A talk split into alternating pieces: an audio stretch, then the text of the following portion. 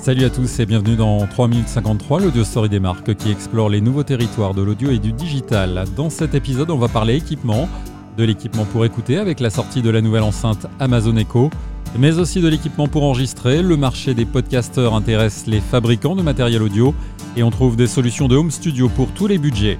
On parlera également de contenu avec Magellan qui vient de signer un partenariat avec le groupe d'édition Editis. Objectif, enrichir son catalogue audio. Je suis Étienne Guffroy et on est parti pour 3 minutes 53.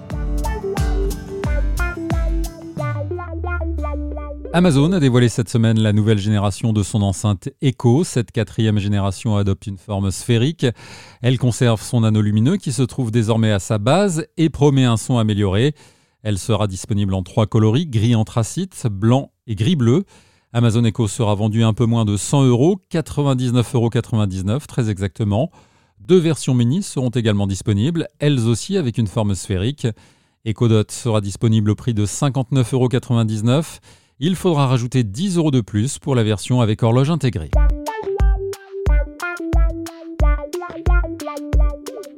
Le marché du podcast intéresse les fabricants de matériel d'enregistrement et il y a des solutions pour tous les budgets. Dès 50 euros, on trouve des micros qui se branchent directement sur votre ordinateur, Mac ou PC. Ils permettent d'enregistrer de la voix via le logiciel que vous aurez choisi, GarageBand, Audacity ou encore Adobe Audition. Pour enregistrer avec des micros un peu plus performants, il faudra plutôt les relier à des enregistreurs de type Zoom ou Tascam dotés d'une prise XLR, les prises professionnelles.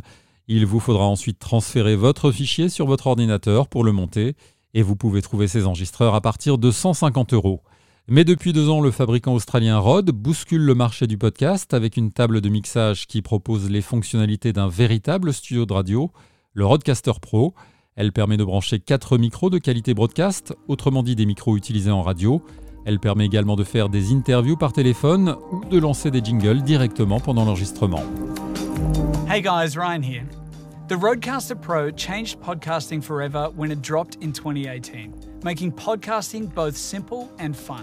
Et cette semaine, Zoom a dévoilé une table concurrente qui offre les mêmes fonctionnalités, la Zoom PodTrack P8. On peut y brancher jusqu'à 6 micros, mais là, on change de catégorie en termes de budget. Il faudra compter environ 500 euros pour l'une ou l'autre de ces tables de mixage. Autre option qui vous permet de choisir un micro qui fait référence pour l'enregistrement de la voix, le SM58 de Shure et son adaptateur XLR vers USB. Il vous permet de le brancher directement à votre ordinateur Mac ou PC. Vous le voyez, les solutions ne manquent pas et tous les fabricants suivent de près l'évolution du marché de la transformation audio.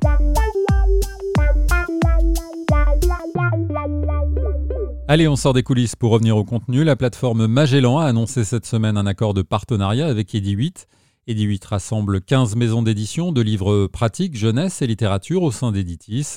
L'objectif des deux partenaires est d'enrichir leurs catalogues respectifs. D'un côté, les programmes originaux de Magellan pourront être adaptés en version écrite, et de l'autre, les contenus écrits pourront être déclinés en version audio.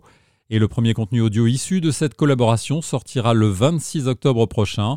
Il s'agira d'un testimonial de Béatrice Donas qui fera écho à son livre Ce corps n'était pas le mien, un accord qui démontre l'enjeu de la diffusion des contenus sur tous les supports. Voilà, 3 minutes 53, c'est fini, mais on se retrouve très vite. Salut